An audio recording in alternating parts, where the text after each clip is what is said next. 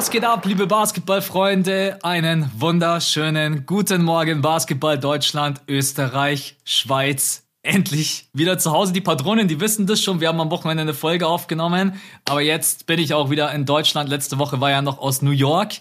Und in zwei Wochen ist der liebe Björn dann schon wieder unterwegs mit der Community dieses Mal.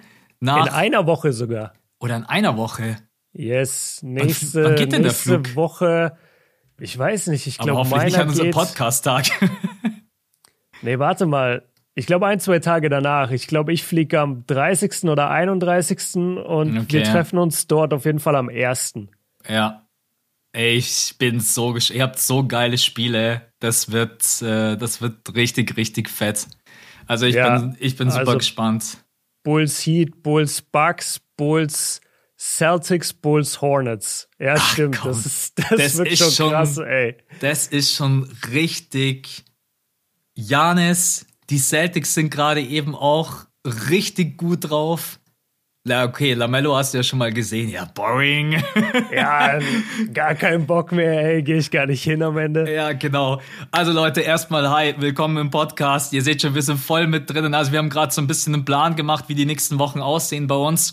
Wir machen jetzt heute die größten Überraschungen und Enttäuschungen der Saison, denn wir kriegen das sonst gar nicht mehr irgendwann das unter, weil wir wollen dann auch noch einen Podcast machen mit der großen Awardshow. Das ist dann quasi nächste Woche, weil dann kommt schon Play-In, dann sind die Playoffs da und Björn ist dann in Chicago und dann wollen wir natürlich auch von ihm wissen, wie ist es dort? Ähm, auch das erste Mal in Chicago. Ich habe auch überhaupt keine Ahnung, bin gespannt, was ihr. Machst du Vlogs vor Ort? Ich mache auf jeden Fall Content. Ich weiß okay. noch nicht, weil ich habe dann ja die ganzen Jungs auch dabei und ich weiß ja. noch nicht, wie da dann die Dynamik sein wird. Ja, erstmal Kamera in die Hand drücken und sagen, hier, nimmt mich mal auf, ey. Nee, und ey, was ich noch gar nicht erzählt habe, oder ich weiß nicht, ob es die Leute schon wissen aus dem Podcast und vielleicht du auch noch nicht. Wir haben uns jetzt sogar noch dazu entschieden, wir sind ja in Chicago, das ist nicht weit von Milwaukee weg und wir haben zwei Off-Days und an einem der mhm. Off-Day fahren wir rüber nach Milwaukee Gegen und gucken, Mavs gucken gegen die Mavs, genau, genau. gegen Luca, gegen Maxi Kleber. Äh, das wird auch nochmal krass. Ja. Ja, das ist schon, das ist schon fett. Das ist ein wilder Trip. Ich bin ein bisschen neidisch, obwohl ich jetzt selber zwei Trips hatte, die cool waren, aber ich bin auf jeden Fall neidisch. Also das sind richtig geile Spiele und die Bucks gegen die Mavs auf jeden Fall auch äh, super fett. Und danach gucken wir mal, ob wir beide irgendwie mal, also in der ersten Runde mit Sicherheit nicht, das ist zu kurzfristig, aber vielleicht Conference Finals Bucks gegen Nets oder so, das kann man dann schon mitnehmen. ja, vor allem, da sind ja, da kosten ja die Tickets dann nichts mehr. Das ist ja dann schon Ende der Saison, das interessiert ja keinen mehr. Weißt du eigentlich, was Playoff-Tickets kosten? Mich haben das jetzt schon ein paar Leute gefragt und ich konnte gar nicht antworten. Ich schätze mal so 800 bis 1000 Mittelrang. Kann das sein?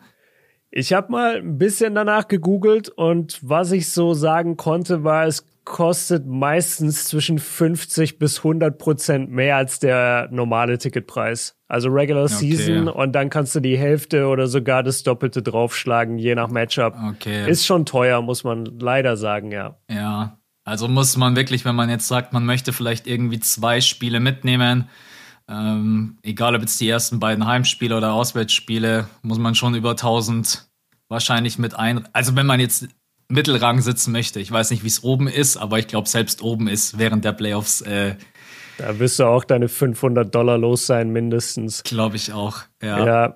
Okay. Ähm, mit was starten wir heute rein? Komm, wir sagen mal äh, Danke für die ganzen Patronen. Das haben wir nämlich in den letzten zwei, drei Wochen durch unser, äh, dass wir die ganze Zeit unterwegs sind, haben wir das nicht gemacht. Ähm, wir haben am äh, Sonntag für alle, die es interessiert, eine große Mailbag-Folge gemacht unter anderem darüber gesprochen, äh, wo ranken wir Kevin Durant all-time, wie geht es weiter ohne Stephen Curry für die Golden State Warriors. Viele Themen mit dabei gewesen, das war ein Wunsch von den Patronen. Äh, vielen Dank an den Mohammed, Sebastian, äh, Hochi, Leon, Maximilian, Henning, Marzio, Black Mamba, äh, gut, dass ich es vorlese, weil ich habe bei Mamba das B vergessen. Tin, ich habe mich gerade sehr gewundert, ja. Ja, ja, genau, richtig. Besser dann, so. Dann äh, 12 MR Blade Oscar, Felix, Jan, Michael, Aaron, dann nochmal Maximilian. Ich habe extra nachgeschaut, dass es wirklich ein anderer ist, aber es ist einer, der Finn, der JD und der Jochen und der Christian. An euch alle. Nice.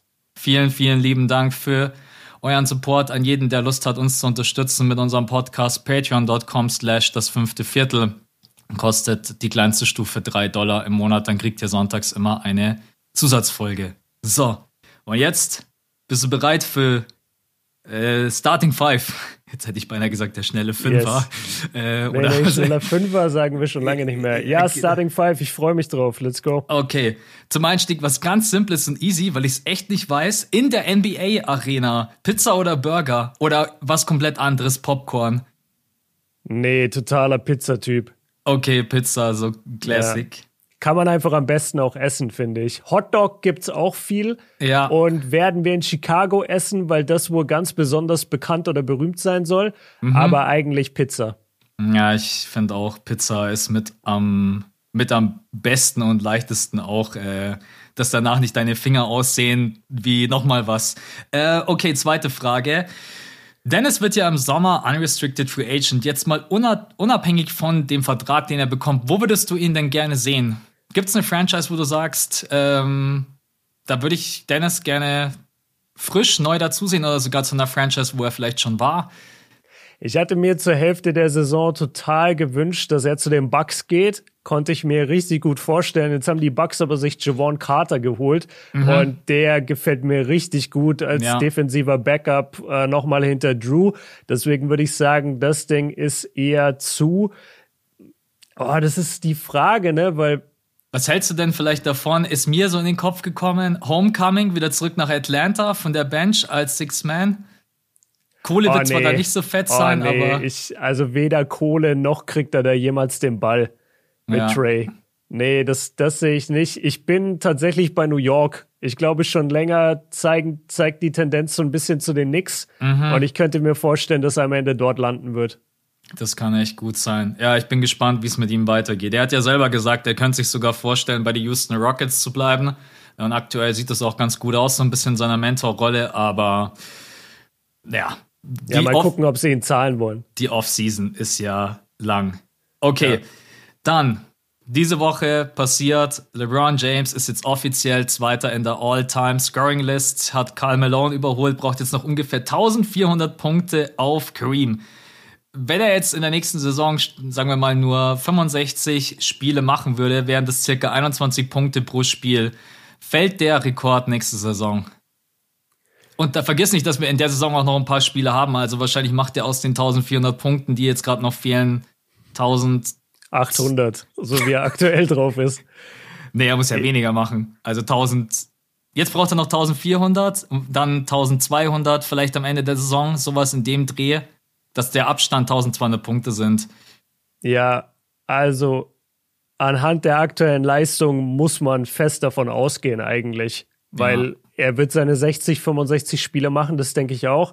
Und er averaged gerade 30 und ist der freaking NBA Topscorer. Ich weiß nicht, wie er das macht. Und allein, du musst dir mal vorstellen, der hat, der ist gerade in so einer ähm, Fuck you-Haltung, weil es mhm. bei den Lakers halt gar nicht läuft. Und der kann einfach immer noch im Alter von 37 Jahren entscheiden, ja gut, dann score ich halt jetzt jede Nacht über 30. Das kann der einfach so entscheiden. Ey, das ja. ist unbeschreiblich. Also ja, der, der wird, der Rekord wird nächste Saison fallen, ja. Geht es vielleicht mittlerweile sogar eher darum, dass er die 40.000 als erster Spieler knackt? 100 Prozent. Ich glaube, er will die 40, 10 und 10, ja. weil das ist uneinholbar für egal wen. Ich habe auch gerade das Gefühl, dass er eventuell so ein bisschen gerade so in die Richtung tendiert, ich definiere meine Legacy darüber. Nicht über die Ringe, sondern wie lange ich diesen Sport dominiert habe. Und wenn ich dann da oben an der All-Time-Scoring-List stehe mit, als einziger mit 40k, und 10k Assists und 10k Rebounds, das ist schon kein schlechtes Argument. So. und vor allem, wenn du dann halt immer noch den Narrativ pusht, auch wenn er den jetzt in den letzten zwei Wochen so ein bisschen beiseite gelegt hat, aber eigentlich seine größte Stärke ist nicht das Scoring. Ja. Seine größte Stärke ist Passen. Und wenn du dann trotzdem mit den 40k flexst, das ist anderes Level. Das stimmt. Okay, Vierte Frage. Und da bin ich jetzt gespannt, weil da bin ich durch Zufall drüber gestolpert, als ich mir die All-Time-Scoring-List angesehen habe. Wer hatte in seiner Karriere die höhere Dreierquote, Kobe oder MJ? Was meinst Und, du, die höhere? Also prozentual? Ja, prozentual. Wer hat besser den Dreier getroffen? Ja. Und es ist ähm, so ultra eng, dass ich ein bisschen geschockt war. Okay, also wenn du so geschockt warst, dann tendiere ich jetzt mal bei der Antwort zu MJ und ich schätze, dass beide sich so in dem im 33er Bereich, 32er Bereich aufhalten. Jetzt flext er. Also da, ich habe dich jetzt ein bisschen in die Falle gelockt. Es ist trotz allem Kobe. Ah, mit, verdammt, okay. Mit 32,9 Prozent und MJ hatte 32,7. Also Wie viel hatte Kobe? 32,9. Genau. Und MJ ah, ja, 32,7. Okay. Aber also mit deinen 33 Prozent warst du, äh, das war fast eine, das war fast eine Punktlandung.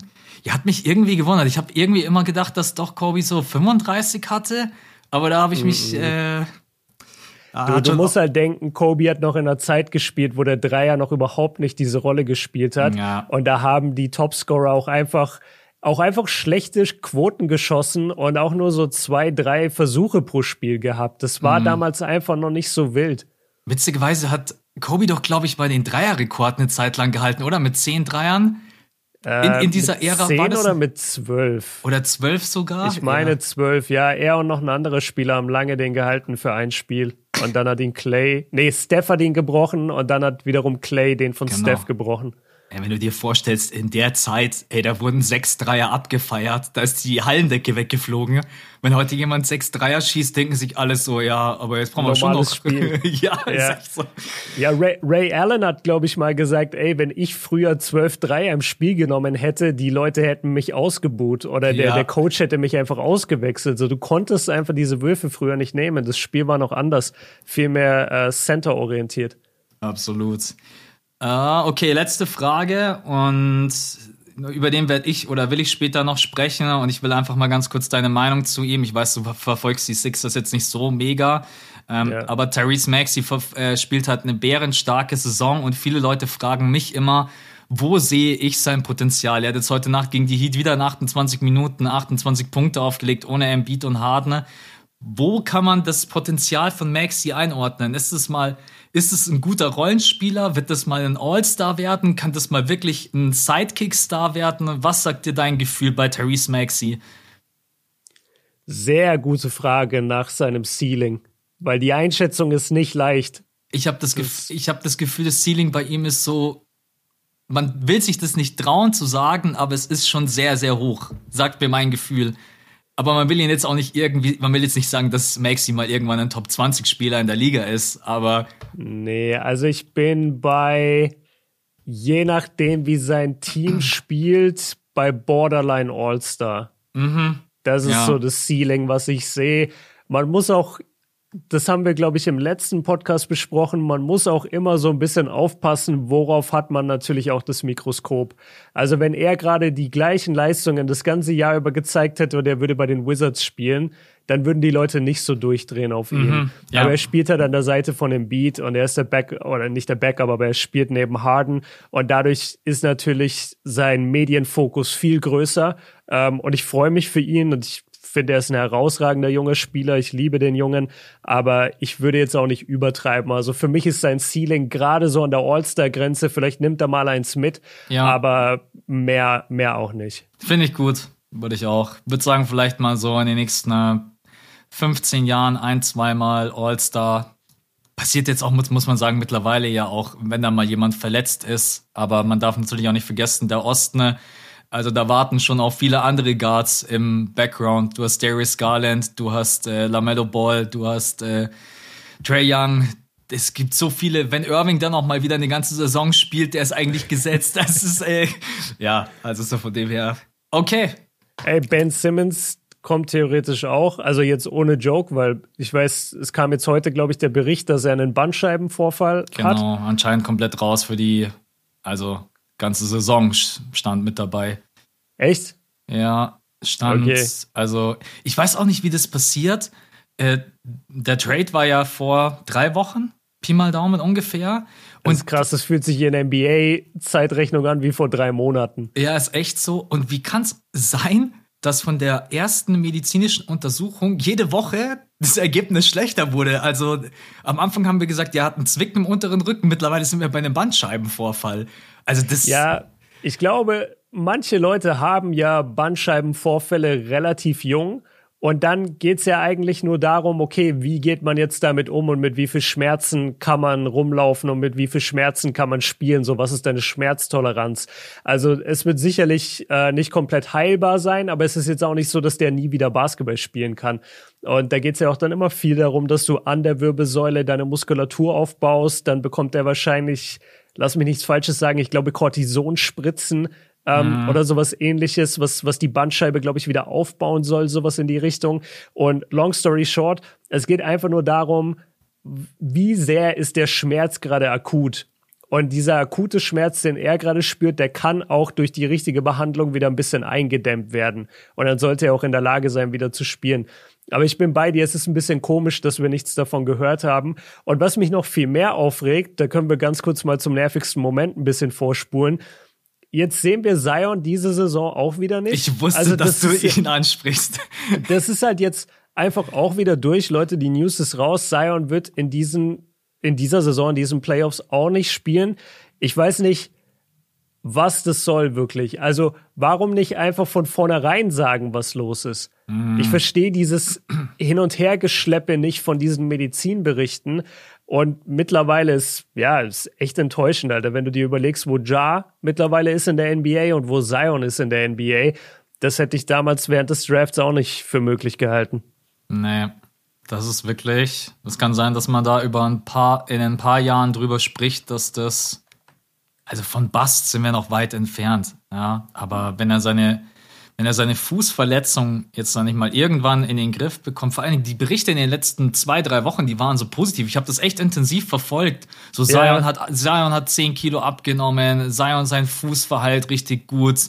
Äh, und dann kommt für euch vorgestern am Montag kommt die News oder der Bericht von Shams und von der Athletic. Äh, ja, Zion ist für die ganze Saison raus. Ich der hat ja. jetzt in drei Saisons hat der 85 Spiele gemacht. Mhm. Das ist eigentlich eine Saison. Und er hat das über drei. Und er hat, seit er in der NBA ist, 20 Millionen verdient, verdient nächstes Jahr nochmal 10,7 und im Jahr darauf 13,5.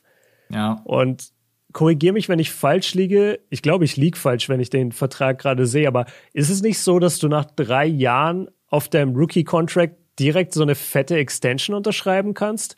Oder geht es erst nach den fünf Jahren, wenn sein Vertrag hier abgelaufen ist? Nee, du kannst Sorry, mittlerweile schon nach, nach, dem dritten Jahr kannst du deine Extension quasi schon unterschreiben. Dann schon, läuft, ne? Dann Und da gibt es doch auch eine Max Rookie Extension. Genau, dann läuft quasi noch dein viertes Jahr, läuft noch normal weiter. Die 13 Millionen, die er dann dort verdient. Aber er hat seine Extension schon unterschrieben und äh, ich bin super gespannt, wie das weitergeht, weil die Pelicans ja natürlich das absolute Vorrecht auf Zion haben. Bedeutet auch, wenn er in seine erste Free Agency kommen würde, bedeutet er unterschreibt keinen Max-Contract, Rookie Max, äh, dann können ja die Pelicans alles matchen. Du kannst der Zion nicht einfach ohne Gegenwert gehen lassen. Das ist ja auch immer noch ein Gerücht, was so rumgeistert, dass er nach wie vor nicht so glücklich ist mit dem Team, mit der Stadt ja. und so weiter. Aber ja, ich bin super gespannt. Das ist einfach nur ätzend, weil eigentlich hat der nicht in seiner Saison, wo er so viel gespielt hat, 27 Punkte im Durchschnitt aufgelegt? Der hatte, ja, 27 mhm. und 7 bei 61 aus dem Feld. Also wenn er denn mal spielt, ist er ja eine absolute Maschine. Ja, das Problem mich. ist nur, das ja. Problem ist nur, er spielt nicht. Soll ich dir mal sagen, was sein Rookie Max ist, den er unterschreiben kann? Am Ende dieser Saison jetzt, wo er wieder ein Jahr nicht gespielt hat? Ja, hau mal raus, bestimmt fast irgendwie um die 200 Millionen. Ja, 181 Millionen für fünf Jahre. Mhm. Also 181, rechne ich das gerade richtig, sind das fast 40 Millionen im Jahr? Mm, ja, viel. Zu viel. Geiler Kommentar. Sind das fast 40 Millionen? Ja, viel. Ja, äh, es ist. Ich ey. habe gerade ganz kurz überlegt, ob, ob diese ganzen Rookie Max Extensions nicht zu viel sind. Also ich meine generell, ob man wirklich einem Rookie nach äh, drei, vier Jahren schon so viel Geld in die Hand drücken sollte. Ich weiß gar nicht, wie das früher war.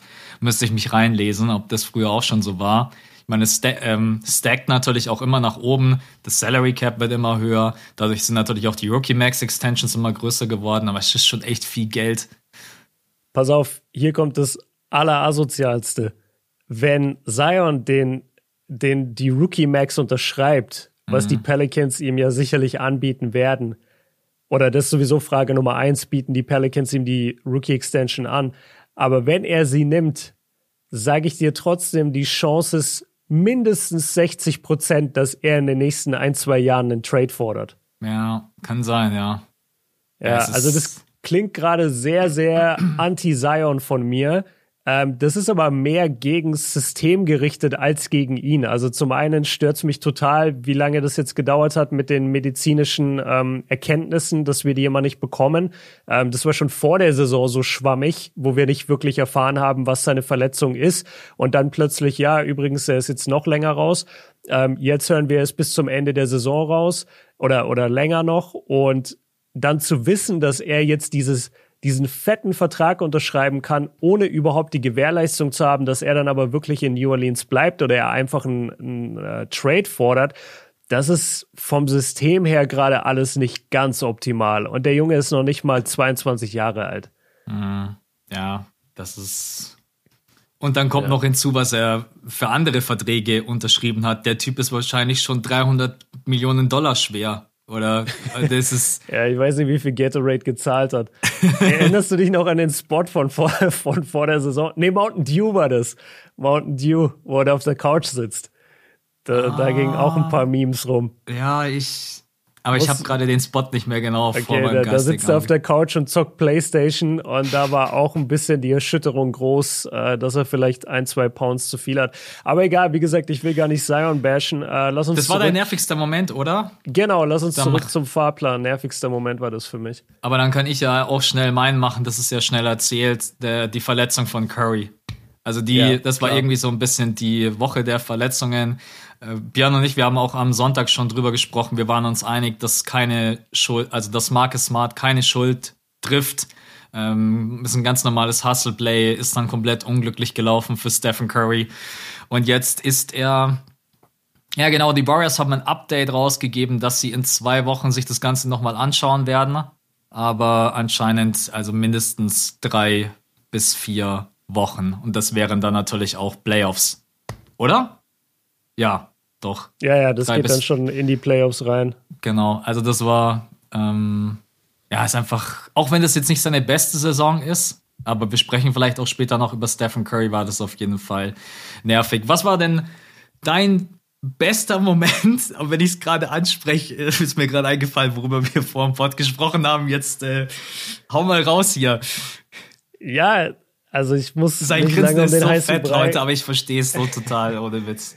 Nee, ich muss ja nicht drum rumreden. Das war das Interview mit Mo und mit Franz, ähm, was mittlerweile auf YouTube ist, auf Kobe Björn Uncut. Äh, ich durfte 30 Minuten erstmal mit den Jungs ein Interview führen. Das war allerdings nicht für meinen Channel, sondern für NBA Europe. Und äh, das Ganze war äh, auf Englisch auch. Und ich hatte da relativ viele Vorgaben, über was ich reden soll und immer, während ich sogar das Gespräch geführt habe, kamen so Chat-Nachrichten rein, wo dann jemand von der NBA, der zugehört ja. hat, sagt dann so, ey, sprich das nochmal an, geh nochmal hier zurück. Und dadurch kannst du relativ schwer nur einen Gesprächsflow aufbauen, weil du nicht wirklich selbst dein, dein Interview halt führen kannst. Ähm, die Jungs sind aber super, unfassbar sympathisch und das Schöne an diesem Host, äh, Host-Job, den ich da übernommen habe, war, dass ich danach fünf Minuten für meinen Kanal bekommen habe, auf Deutsch sogar. Ja. Und das war ja wirklich ein, ein kleines Highlight und die Jungs waren so unfassbar nett und äh, sympathisch und zuvorkommend. Und es gibt noch einen kleinen Teil, der nach dem Interview quasi von uns gesprochen wurde, den ich jetzt erstmal weggeschnitten habe, weil ich nicht weiß, ob das cool ist mit den Jungs, wenn ich das auch veröffentlichen würde. Ähm, und da haben wir uns so noch ein bisschen ausgetauscht und da war ich wirklich sehr, sehr, ja, einfach, ich weiß gar nicht, wie ich es nennen soll, einfach unglaublich happy, so dass, ja. dass diese Jungs, ja, ich will, keine Ahnung, ich, ich kann das jetzt schwer, schwer ausdrücken, aber. Dann behalt den Moment einfach für Jungs dich. Aber Hauptsache, du bist happy gewesen ne? und was du dann vielleicht mit diesen fünf Minuten, zehn Minuten, die du dann noch weiter aufgenommen hast, machst, äh, Na, ich wünschte es, ey. Das, das geht also, um, es geht um 45 Sekunden oder so. Ach und da, so. haben sich, da haben sich dann die NBA-Leute schon wieder reingeschaltet. Ja, also, weil, weil die haben natürlich, die wussten natürlich auch nicht genau, wann ist das Interview vorbei, weil wir es auf Deutsch geführt haben. Deswegen haben, wussten die das nicht genau. Und ähm, ich hatte, ich war einfach über meine Zeit und dann war mhm. ich so in der Verabschiedung und äh, das hört man auch noch, die Verabschiedung im, im YouTube-Video. Und danach haben wir noch so zwei, drei Sätze geredet und das war einfach sehr, sehr cool und erfreulich. Und ja, mal gucken, ob ich das irgendwann release. Aber so oder so, das, das war auf jeden Fall mein bester Moment. War unfassbar. Ich habe mir das jetzt äh, vor dem Podcast mit kurze Story für euch. Äh, Björn ist noch mal kurz weg. Ich habe mir das dann kurz sechs Minuten angesehen. Wir könnten jetzt natürlich darüber sprechen, ne? aber ich glaube, es ist einfach viel cooler, euch jetzt einfach hier einen Cliffhanger äh, rüber zu ballern. äh, er spricht mit mit Franz über seine Habits, äh, besonders die aus in seiner College-Zeit. Es gibt einen sehr, sehr geilen Dialog mit Moritz Wagner, diese eine Stelle, wo du ihn gefragt hast, ich musste so lachen, ne? und zwar kriege ich es noch zusammen, du hast zu Moritz Wagner gesagt, dass er quasi Glück nicht mehr davon abhängig macht, ob er jetzt Spiele gewinnt oder verliert, oder so war's. Ja, genau. Genau, und dann sagt er so, das habe ich gesagt. Ja, ja. und sein Gesichtsausdruck war so. Also schaut es euch wirklich an, die beiden sind super sympathisch. Also genau so, wie man sie sich auch vielleicht vorstellt, ohne dass man jetzt andauernd mit ihm im Austausch ist. Aber wenn man dann einfach mal so ein Interview sieht, auch ähm, mit Björn zusammen, dann merkt man einfach, die beiden sind komplett auf dem Boden geblieben. Am Ende gibt's noch eine kleine Speedround. Ähm, ja, es ist halt einfach kacke, wenn man plus sechs Minuten hat. Ich verstehe das total. Das ist so. Ja. ja auch, auch Fun Fact, ich habe äh, vor der Speed Round habe ich äh, die Nachricht bekommen, irgendwie letzte Frage so von, von der NBA. War ja die letzte Frage, Speedround-Frage. Ja, genau, war auch die letzte Frage. Aber das war schon damals beim Jamal Crawford-Interview so. Da habe ich auch zwei Fragen nicht unterbringen können. Und äh, deswegen habe ich dann in dem Moment so ein bisschen so getan, als hätte ich das jetzt nicht gesehen und habe dann mhm. die Speedround halt noch komplett durchgezogen. Ja. Ähm, und ja, also die, ich habe danach auch mit den NBA-Verantwortlichen da geredet, die waren alle zufrieden, also alles cool. Super. Ähm, Jamal Crawford übrigens retired. Gratulation zu einer großen Karriere. Mal so nebenbei. Wie? Hä, hat der nicht schon seit 300 Jahren retired? Nee, der war immer noch ready, wenn ein Team angefragt hätte. Schau mal auf sein Insta. Äh, da hat er. Quatsch, Alter. Nee, ohne Witz. Ehrlich? Ja, hat er geschrieben. Vielen Dank, Basketball, ich verdanke dir alles. Ähm, aber ich retire jetzt. Das war ja immer noch, das war ja auch immer so ein Thema am Anfang in der Offseason, ne, wo viele Leute gesagt haben, ey, Jamal Crawford ist ready. Warum signed den jemand für ein Minimum-Contract? Der war echt noch abrufbereit. Jetzt wahrscheinlich am Ende der Saison natürlich nicht mehr. Aber jetzt ist wirklich offiziell, offiziell. Ja, da bin, bin ich gerade im, bin ich gerade im falschen Jahr. Warte mal. Also Jamal Crawford hat auch kein offizielles Instagram. Warte. Ich such's gerade oder was auf, äh, oder was auf Twitter. Jetzt ja. finde ich es natürlich nicht, aber ich zu 100 Prozent. Okay, ich will nur nicht, dass das jetzt irgendwie so ein Meme war oder so, weil Jamal Crawford hat in meinem Kopf seit drei Jahren retired. Nee, überhaupt kein Meme, nee. Auf jeden Fall. Ähm, okay. nicht, ich glaube am Sonntag, Sonntagabend oder sowas hat er es äh, rausgeballert. Ich schaue gerade mal, ob die Open Court Jungs, die teilen ja immer relativ viel. Aber das wahrscheinlich nicht. das haben sie nicht geteilt. Ja. Ähm, aber ja, Mai, wollte ich jetzt bloß auch so okay. mit einwerfen. Ne? Ähm, yeah. Okay, das war genau, das war dein bester, bester Moment, Moment bei mir. Was ich mach meinen, ich mache meinen besten Moment relativ kurz. Ich hätte niemals gedacht, dass die Sixers ohne Harden und ohne Embiid gegen die Heats gewinnen und dann haut mhm. Tyrese Maxey so ein überragendes Spiel raus und diesen Dagger-Dreier ähm, ins Gesicht und ja, ist einfach so ein kleiner Win, womit man überhaupt nicht rechnet. Das sind dann meistens die schönsten. Äh, und deswegen dieser, dieser Dagger-Dreier und auch der Block von Tyrese Maxey und die Reaktion von Embiid. Die beiden, ich glaube, die beiden haben sich echt richtig lieb. Es kommt zumindest so rüber, wenn man so die so sieht. Äh, und das war jetzt in der Saison, äh, in der Saison, in der Woche mein bester Moment. Gab natürlich heute Nacht noch den LeBron James über Kevin Love Dunk. und, und LeBron James, der glaube ich hat er nicht im Interview irgendwo danach gesagt, als er Kevin Love gesehen hat, hat er sich einfach nur gedacht, bitte geh aus dem Weg. Weil die beiden ja. sich, äh, die beiden, das wusste ich gar nicht, dass die doch so ein gutes Verhältnis haben. Wusstest du ja, das? Ja, richtig gut. Ja, ja, die sind ja. extrem eng befreundet. Ja, also das, äh, genau. Aber ich glaube, die Saison, ich glaube, Mo hat auch ein ziemliches Brett rausgeballert, weil wir gerade über ihn gesprochen gegen OKC, haben. Über, ja. über zwei Leute. Ey, Mo und Franz haben echt underrated geile Highlights auch in dieser Saison. Also wir haben erst 72 Spiele oder die Magic stand heute, wahrscheinlich morgen dann 73, wenn ihr es hört. Also vielleicht kommen noch ein paar Highlights und am Ende der Saison müssen wir auf jeden Fall mal ein bisschen Magic äh, Highlights auch gucken, weil also auch, alleine auch der Jalen Sucks Dank über den Marder Rosen. Hast du ja. den noch im Kopf? Ja, also. Es, es, gab schon krasse Magic Plays dieses Jahr. Das, das stimmt. Okay, Spieler der Woche, wen hast du? Äh, Oder sag, vielleicht hast du auch gar keinen. ich sag, wie es ist. Ich wusste nicht, dass wir Hausaufgaben haben. Ah, ich habe okay. gar nicht dran gedacht. Ich habe ich hab die Hausaufgaben vergessen. Dann mache ich, dann mach ich schnell meinen und ich bin auch ehrlich, ähm, ich, ich kann ihn nehmen, weil ich jetzt mir ein paar Boston Celtics Spiele reingezogen habe, weil ich ein ah, Video, okay. guter Pick, weil ich ja. ein Video zu ihnen gemacht habe. Ähm, die letzten vier Spiele, vier Siege, Jason Tatum 31 Punkte, 58,8 Prozent Field Goal Percentage, 53,8 Prozent Dreier Percentage. 95,8% von der Freiwurflinie, 7,5 Rebounds, 5,3 Assists. Es muss ich noch weiterreden. Plus-Minus-Rating 22,8.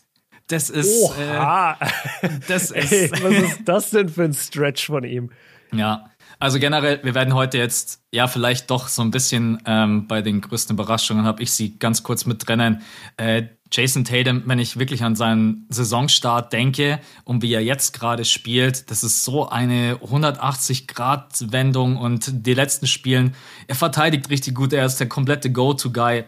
Auch Lob an Jalen Brown, die beiden, die hauen hier gerade ein 30 Punkte Spiel nach dem anderen raus, also als Duo und deswegen ist mhm. er jetzt der Spieler der, der Woche. Weil ich jetzt, das war jetzt das Team, was ich am meisten verfolgt habe. Ich habe natürlich Towns seine 60 Punkte gesehen, Irving seine 60 Punkte gesehen. Also es gab viele krasse Performances, aber ist auch geil. Ey, wie, wie, unglaublich waren diese 60 von Kyrie. Also die Effizienz, die er auch hingelegt hat, ey, hör auf. Weil du gerade gesagt hast, bei 22,8 Plus-Minus-Rating, wenn du nachschaust, die letzten vier Spiele, dann ist Irving ganz oben. Der hat aber nur ein Spiel gemacht. Und in dem yeah. einen Spiel, wo er die 60 gedroppt hat, ist sein Plus-Minus bei plus 36. es ist mit unglaublich, unglaublich, ja. Mann. Okay. Aber ist auch geil für Kyrie. So wirst du nämlich jedes, so wirst du eigentlich jede Woche Spieler der Woche, weil er macht halt immer nur ein Game. Ja, genau, richtig. also, ey, überleg mal, wenn wir in der NBA so einen Spielplan hätten wie in der NFL und die würden alle immer nur einmal spielen mhm. in der mhm. Woche. Was meinst du, was für Leistungen wir sehen würden, wenn die alle immer mit frischen Beinen antreten? Das stimmt, ja. Da wäre die, die, die Intensität, Intensität, wäre genau wäre wahrscheinlich auch eine ganz andere. Ja, Spielplan schon hundertmal drüber gesprochen. Ich, ich, ich finde es schön, dass es so viele Spiele gibt, weil man natürlich da eine große Auswahl hat, aber wenn es in der Woche einen, einen Tag geben würde, wo alle mal frei haben, ich glaube, würde kein NBA-Fan jetzt irgendwie. Letzte Woche hatten wir doch diesen einen Tag, da haben bloß die Pistons gespielt, als Deke Bay 50 gedroppt hat das, das, ah, da, da hat er sich gedacht, ey, jetzt guckt jeder auf mich. Heute ist meine große Nacht. Ey, LeBron James hat sogar einen Tweet rausgehauen und hat gesagt, genau in der Nacht, wo kein Mensch Basketball schaut, haut Sadiq Bay 50 Punkte raus. Guckt mal nach, gibt's wirklich, musste so Geil. lachen und es war wirklich so. Es gab nur dieses eine einzige Spiel. Ähm, okay, das waren unsere Wochen-Awards. Jetzt zu den größten Überraschungen, ich habe in Klammern dazu geschrieben, im positiven Sinne, weil die größten Überraschungen ist immer so ein bisschen tricky, weil wir könnten jetzt natürlich auch beide sagen, die größte Überraschung sind die, die Lakers, dass die da unten drinnen hängen. Deswegen mhm. größte Überraschungen sollte schon im Sinne von positiv sein und die größten Enttäuschungen. So, ich habe dir ja schon ein paar von mir so reingeschrieben, deswegen lasse ich dich jetzt einfach mal starten.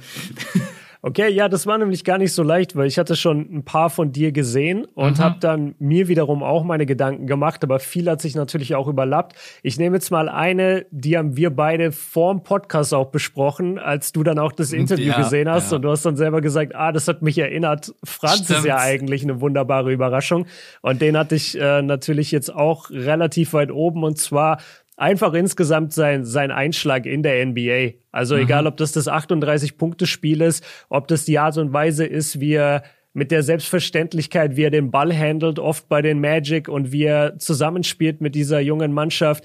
Der, das Zusammenspiel mit seinem Bruder auf dem Court ist einfach nur wunderschön anzusehen.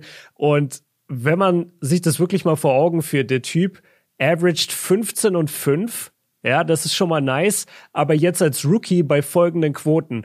46 aus dem Feld, 36 von der Dreierlinie, 85 von der Freiwurflinie. Mhm. Wenn du dir anguckst in den letzten paar Jahren, was für Rookies in die NBA kamen und wie lange die gestruggelt haben, ihren Wurf zu finden und, und wirklich effizient zu sein. Und Franz hat jetzt schon die Quoten, die du dir eigentlich wünschst. Klar geht immer ein Stück besser, aber er ist wirklich schon sehr, sehr weit und das bei 15 Punkten im Schnitt. Orlando hat jetzt dieses Jahr zwar nicht sonderlich viel gewonnen, aber wenn du dir dieses Team anguckst, die, die stehen in den Startlöchern meiner Meinung nach und die könnten nächstes Jahr eine absolut wilde Überraschung werden für einige.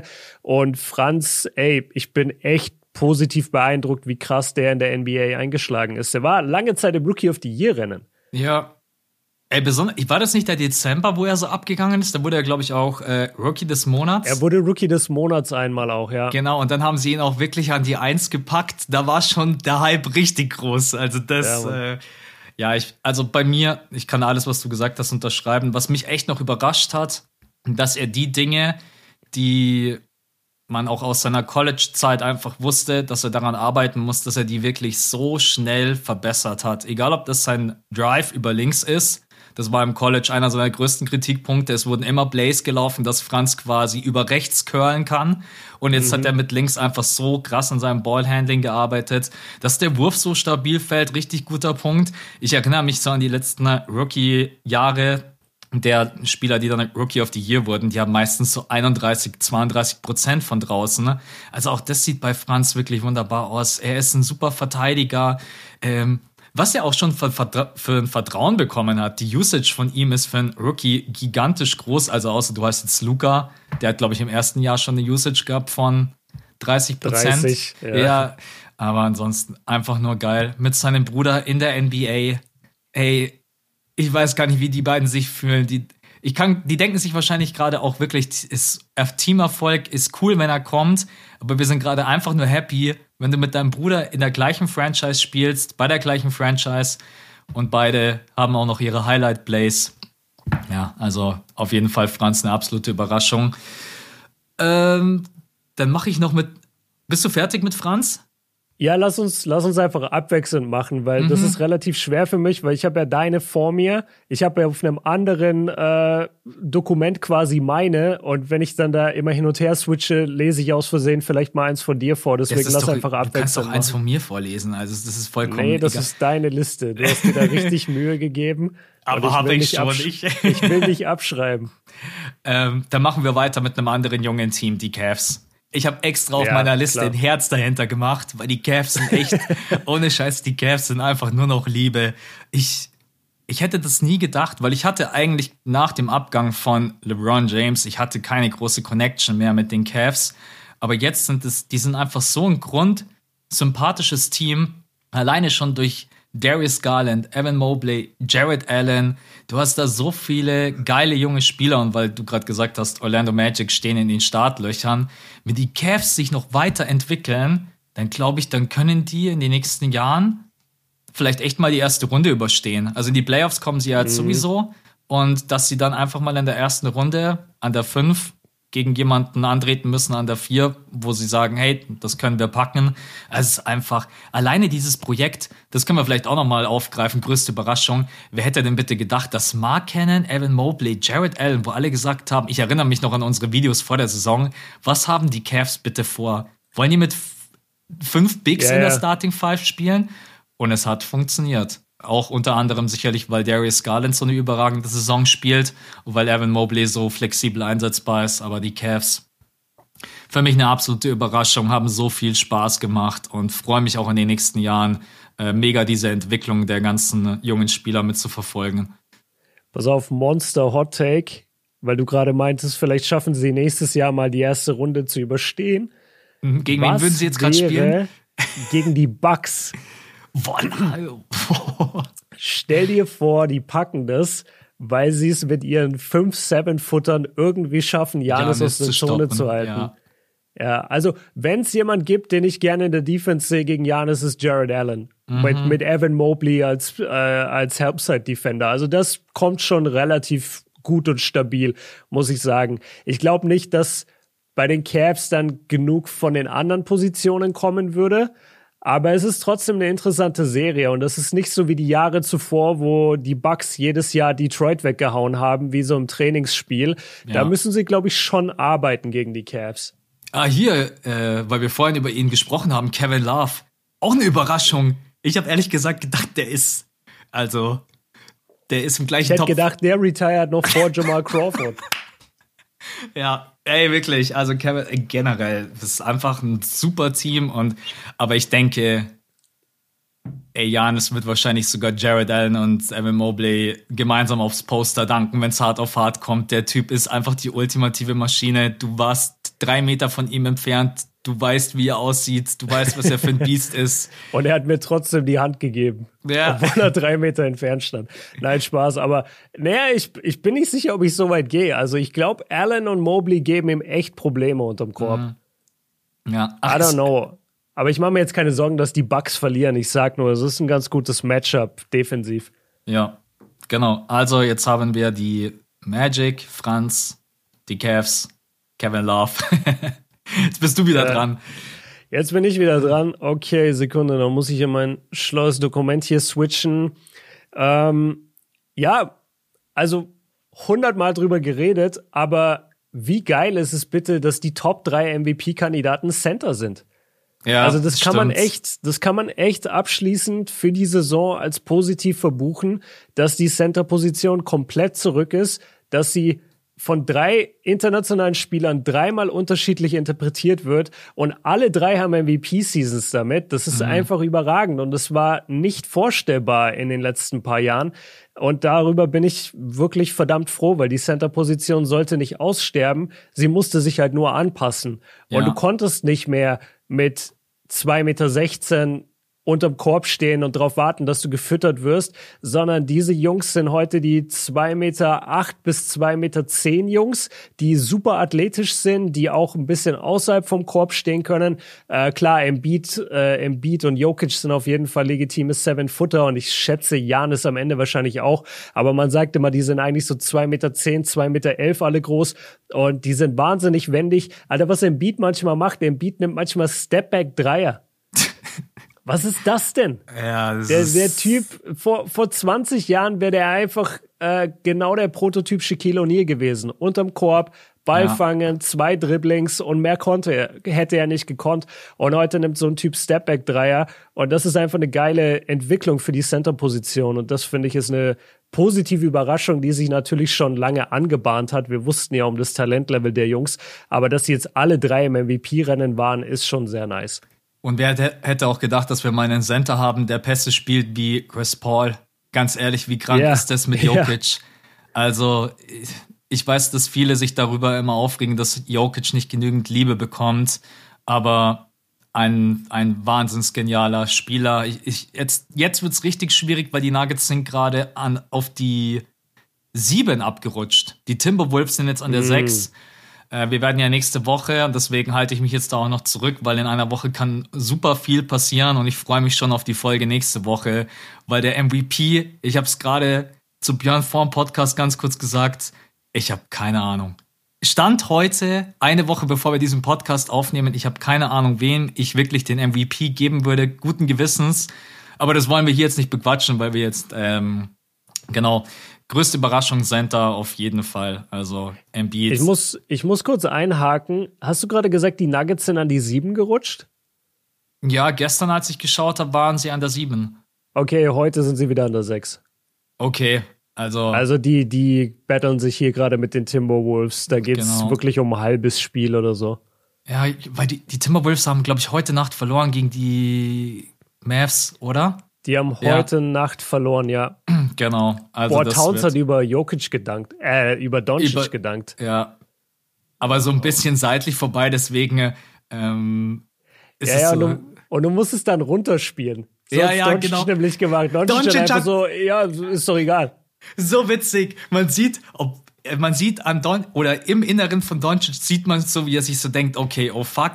Und er ja. macht so richtig gut Actor-mäßig. War was? Ja, weiter ja, ja, geht's. Genau. Ja, ja. So, so hätte Kevin so, Love das auch machen müssen. Ähm, ja, also auf jeden Fall. Äh, ja, vor allen Dingen sehr überraschend nochmal wegen den MVPs, weil man ja eigentlich eher so von Leuten ausgegangen ist, wie jetzt äh, Stephen Curry oder Luka Doncic oder halt so diese ganzen Guards.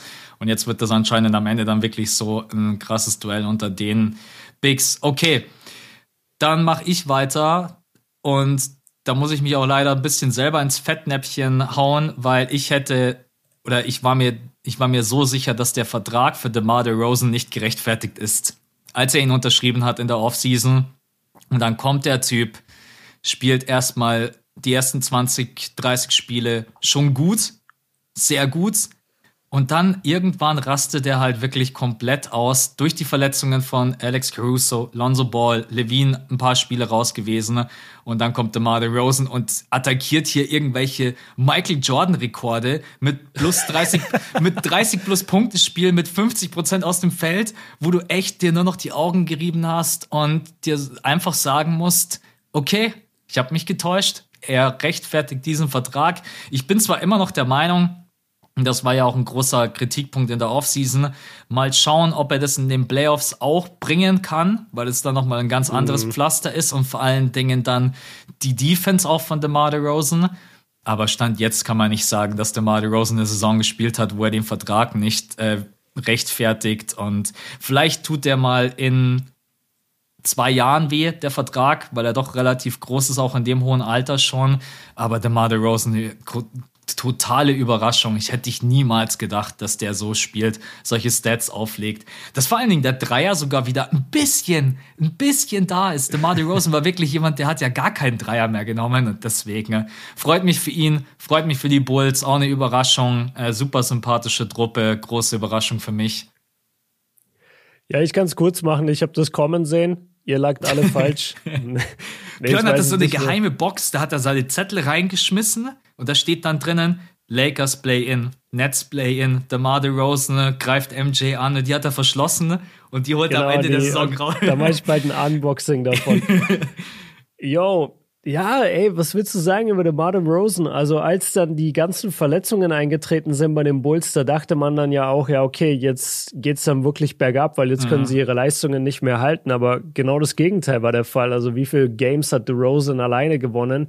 Und er ist wirklich halt so ein Spieler und das sind eigentlich die gefährlichsten.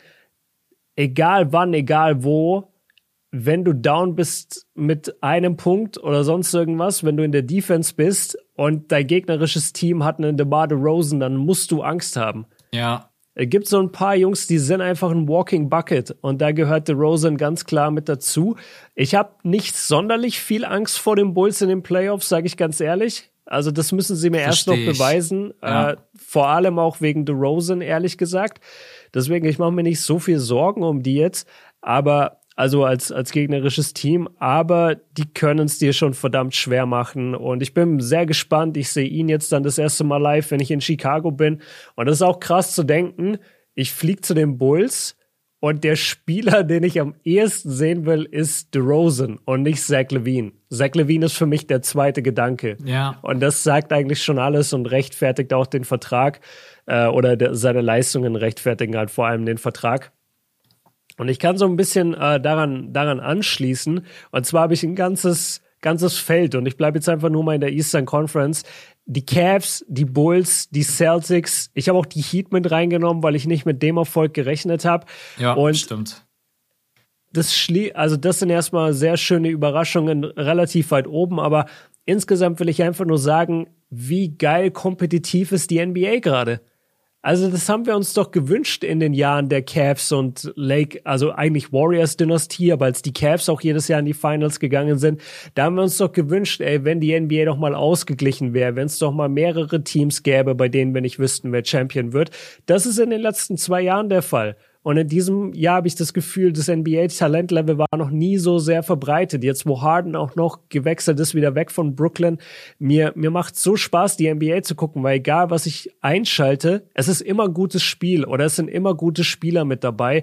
Ich habe überhaupt nicht mehr dieses Feeling von vor ein paar Jahren, wo ich sage, okay, das Team geht also interessiert mich überhaupt nicht, sondern da ist immer irgendjemand dabei oder irgendein Team ist gerade heiß.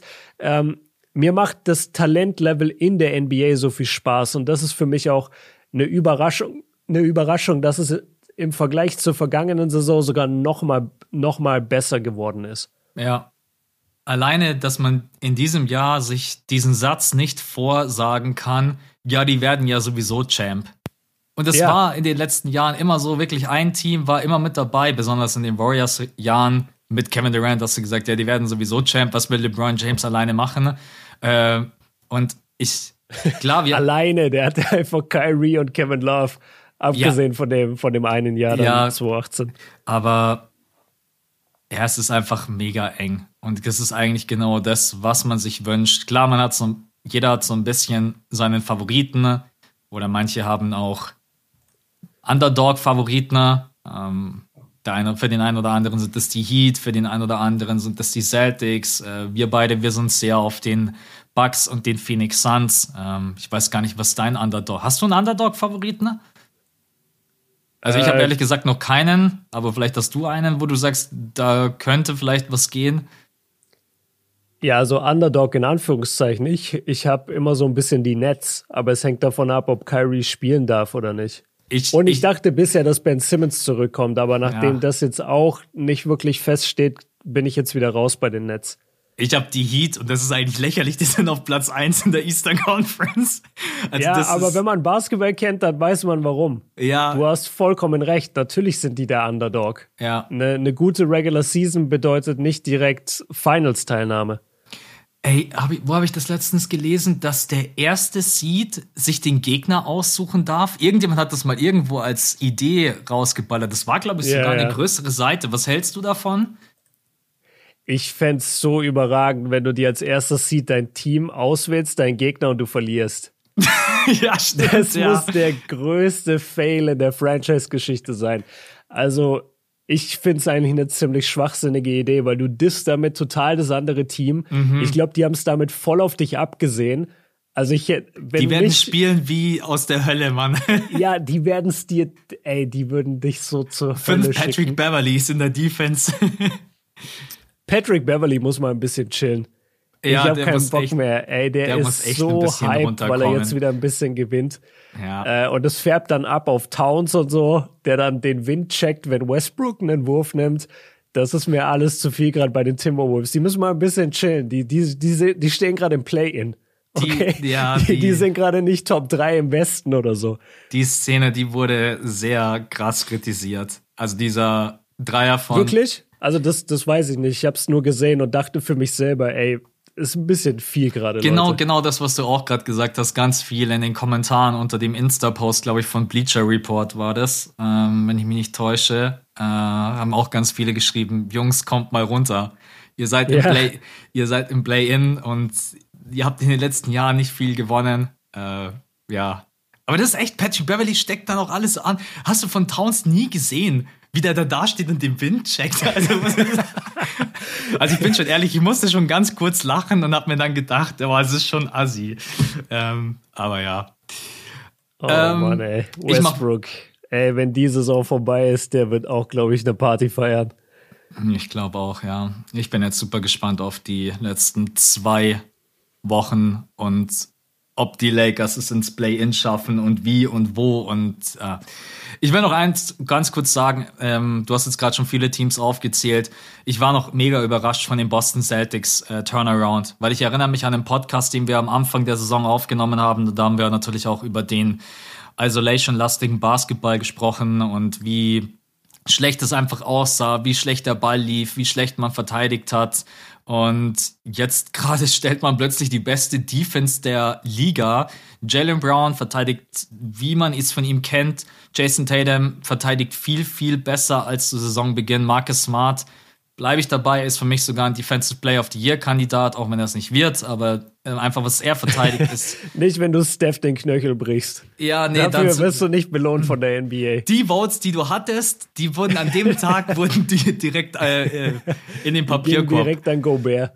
Und genau deswegen, also wirklich, ich, ich bleibe aber auch dabei, weil viele Boston Celtics äh, Fans jetzt gerade natürlich sehr gehypt sind dass ich in den Playoffs einen ganz einfachen Gameplan hätte gegen die Celtics und zwar einfach nur Tatum auszuschalten. Den Ball aus seinen Händen, dann hast du nur noch Jalen Brown als äh, wirklich guter Scorer, der dir dauerhaft über 20 Punkte gibt. Und die Celtics sind zu abhängig von ihrem Dreier. Mal fällt er, mal fällt er nicht.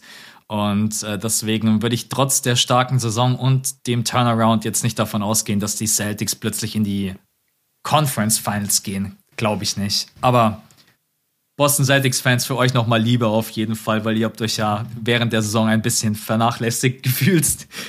Nee, absolute Liebe und ich musste gerade lachen, weil du so aus der Ich-Perspektive gesprochen hast und gesagt hast, ich habe direkt den Gameplan gegen die Celtics. Ja. Und ich finde, das reiht sich ein an 0 von 3 gebe ich dir auch. Ja, gebe ich dir auch. Und ich, ich habe gestern wieder drüber nachgedacht, ey, das wäre so ein überragendes Merch-T-Shirt. Wir hatten noch nie fünfte Viertel Merch, aber 0 von 3 gebe ich dir auch, ist so ein legendärer das, Spruch. Das ist ich, Lass das mal angehen, dass wir das irgendwie als T-Shirt zu den Playoffs hinbekommen. Wenn auch nur ein kleiner Stückzahl oder so, aber weißt 0 von 3 gebe ich dir auch. Weißt du eigentlich noch, wo ich das gesagt habe? War das in irgendeinem Lakers-Spot? Nee, ich weiß es nicht. Es ging um irgendein 10-Day-Contract, glaube ich. Kann das sein? Ich weiß es nicht. Ich Leute, nicht. ihr wisst es bestimmt. Es gibt bestimmt jemanden unter euch, der, der sich daran erinnert. Wann hat Max gesagt, ey, die 0 von 3, die gebe ich dir auch? Das war ja. ein All-Time-Satz hier im Pod. Ich würde schätzen, ist gefallen wahrscheinlich so in den letzten vier bis sechs Wochen. Ja. Oder? Ich, ich weiß es, ich weiß es echt gar nicht mehr ganz genau. Normalerweise kann ich mich an solche Dinge erinnern, aber an den Wann und in welchem Zusammenhang ich das gesagt habe, wirklich keine Ahnung. Okay, dann lass uns äh, weitergehen, aber lass uns die Idee nicht verwerfen. Lass mich mal, lass mich mal kurz die, die Balkontür Idee. zumachen, weil da draußen gerade irgendjemand meint, er muss anscheinend auf Beton oder Stahl bohren. Du kannst aber okay. schon weitermachen. Also man hört legit gar nichts. Ich weiß nicht, wie es euch geht, aber ich habe absolut nichts gehört. Egal. Max kommt auch schon wieder zurück. Bin schon wieder da bist schon wieder da. Ach ja, und ich, man muss ja bedenken, du hörst ja immer mit. Das ist ganz verwirrend. Max äh, kommuniziert nämlich immer mit Bluetooth-Kopfhörern während des Podcasts. Und deswegen, wenn er quasi seinen Platz verlässt und ich ihn nicht mehr sehe, hört er mich aber genauso so, wieder stimmt. vor. Ja, ich könnte rein theoretisch während dem Pod könnte ich aufs Klo gehen. ja, genau, du würdest auf jeden Fall mithören können, aber das ist ja. für mich manchmal komisch, weil man denkt dann in so einem Moment ja, wenn man mit jemand FaceTimet und der ist dann kurz nicht da, denkt man ja, der hört einen auch nicht. Ja. Und äh, die Lästerattacken, ja, die. Ja, genau. Ich, ich wollte gerade sowas sagen wie, ey Leute, sagt's ihm nicht, aber ich steck mir das ganze Merch-Geld selber ein. so, irgendwie sowas wollte ich sagen, aber das hätte gar keinen Sinn gemacht, weil du mich ja hören konntest. Ja. Okay, du warst gerade bei den Celtics. Ähm, lass mich, ja, genau. Es wir, war übrigens mein letzter Punkt. Also, ich, das sind jetzt okay. meine Überraschungen. Also, mein, äh, meine Überraschungen gehen weiter. Ich habe bisher mich extra auf die West, nee, auf die Eastern Conference konzentriert, will deshalb jetzt einfach äh, kurz über drei Teams sprechen aus der Western Conference. Und zwar die Timberwolves, die wir gerade kritisiert haben für ihre, für ihre Antics, aber an sich ist es ja schon wirklich ein schöner Wandel, den sie durchgemacht haben. Ich bleib dabei, damals, als Anthony Edwards gedraftet wurde, ich habe im Leben nicht daran gedacht, dass der diese Franchise mitformen wird in nächster Zeit mhm. und dass der so einschlagen könnte, dass der so ein guter Scorer sein könnte.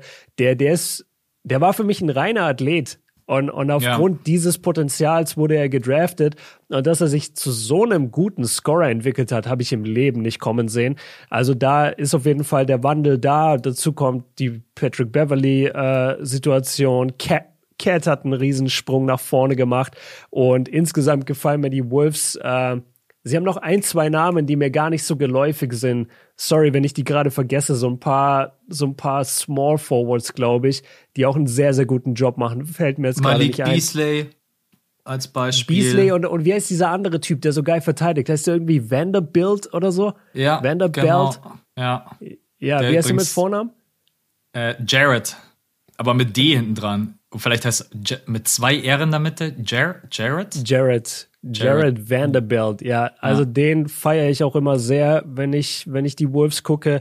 Genau, deswegen gefallen mir die Wolves äh, einfach sehr, sehr gut. Die Clippers haben wir jetzt schon viel drüber gesprochen in letzter Zeit, ohne Kawhi, ohne Paul George, so eine Saison hinzulegen, auch mega. Und du hast es, glaube ich, auch erzählt, wahrscheinlich war das im Patreon-Pod am Sonntag, aber du hast auch viel über Isaiah Hartenstein geredet. Genau, was ja, er da mittlerweile für eine Rolle gefunden hat und ja. wie gut das, wie gut das alles zusammenpasst. Ähm, ja, und dann nicht zuletzt, also mittlerweile ist es halt echt die langweilig Grizzlies. geworden, sie zu erwähnen, aber die Grizzlies. Brutal. Also, ey, wie gut gecoacht ist diese Mannschaft bitte, wie knallhart sind die, äh, wie gut ist Ja Morant überhaupt? Es ist nach wie vor schade, dass er gar nicht in der MVP-Diskussion ist. Da kommen wir gleich bei den Enttäuschungen dazu. Aber hier sind einfach noch mal so drei, drei Top-Überraschungen, mit denen allen drei ich nicht gerechnet habe. Wirklich ja. nicht. Ja, Ja Morant ist, es wird nicht reichen für den MVP, aber 27,6 Punkte, ich habe es mir gerade nochmal aufgerufen. Ne? Und wie er den Basketball auch gerade spielt, da gibt es kaum was Vergleichbares in der Liga. Also der ist schon genauso wie Desmond Bain. Hab ich ich habe es mir gerade aufgerufen. 41,8 Prozent über die ganze Saison bei sieben Dreier-Attempts. Also der zweitbeste Scorer. Hätte mir das jemand vor der Saison gesagt, das ist, glaube ich, sein zweites Jahr, wenn ich mich nicht täusche. Warte mal, ich hätte, hätte ich legit gesagt, wer. Also ich hätte nicht ja. gewusst, wer Desmond Bain ist, ich bin ehrlich. Ja, ist sein zweites Jahr. Ja, ähm, ich freue mich sehr auf die Grizzlies. Ich bin gespannt, auf wen sie treffen werden und wie sie dann in den Playoffs abschneiden werden, ne? ähm, weil Jenkins natürlich eine Sache dann schon noch beweisen muss als Coach. Playoffs zu coachen ist halt noch mal eine ganz andere Geschichte über eine ganze Serie. Ähm, und da bin mhm. ich mal gespannt, wie das junge Team abschneidet, weil die Erfahrung ja auf jeden Fall fehlt. Äh, ja Morant super jung, Desmond Bain super jung, Jaron Jackson Jr. super jung. Äh, selbst Steven Adams ist eigentlich noch jung, in Anführungsstrichen, auch wenn er aussieht wie, äh, weiß ich nicht, wie sieht. Wie Steven Adams sieht aus, als könnte er unser Vater sein. ja. Das akzeptiere ich sowieso nicht bei diesen ganzen NBA-Spielern, die jünger sein sollen als ich. Das kannst du mir nicht erzählen. Das schaue ich jetzt. Die, glaub, die altern doch anders, Alter. James, wenn, wenn, du mir, wenn du mir James Harden zeigst, dann denke ich, James Harden ist so gerade die Generation von meinem Dad. Ja. Wie kann es sein, Steven Adams 93er Jahrgang ist und ich bin 90? Der sind einfach 100 Mal. Ey, das ist so krass, weil das einfach so ein Biest ist, einfach mit seinem Bart und seinen langen Haaren und weil das ist einfach drei Jahre jünger als ich. Vor allem, du denkst dann ja auch, also bei mir ist es zumindest so, wenn ich 93er höre, dann denke ich halt an so, an so Zeiten, wo das irgendwie wichtig war in meinem Leben und dann bin ich dann so, ich bin in der U14 oder in der U16 mhm. und dann ist so, ja, da, da sind die 93er und äh, die sind dann gerade in der U12. Weißt du, dann sind das ja. so die kleinen Scheißis da. Und plötzlich steht dann Steven Adams vor dir und sagt, yo, ich bin auch 93 geboren. Fra Mit zwei Franz Meter drei. Alter, Franz Wagner ist Jahrgang 2001. Ja. Überhaupt, überhaupt, dass ich mit dem eine Unterhaltung führen kann. Wenn ja. du mir sagst, du bist 2001 geboren, denke ich legit, du bist zehn Jahre alt. Mhm. also es wird jedem ah. so gehen, der in den 90ern geboren ist.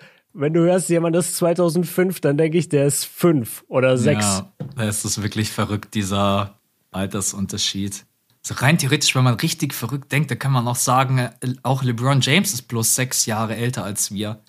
Das ist, äh, also wenn man das mal so weiterspinnt, dann, ja. Nee, was ist LeBron? Ist LeBron 85er Jahrgang oder 84er? Ich glaube 85er, warte, ich schau schnell.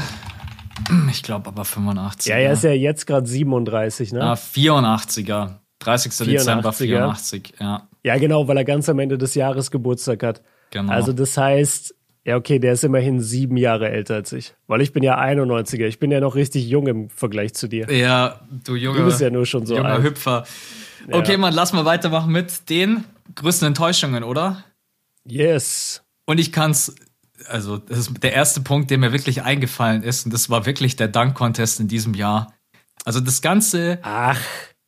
So ah, schlimm war er gar nicht. Doch, der war schlimm. Nein, ich, Mann, ich nehme den in Schutz. Nein, ohne, ohne Witz. Alleine, wenn man fünf Minuten braucht, um Timberlands sich anzuziehen, das war, das war schon.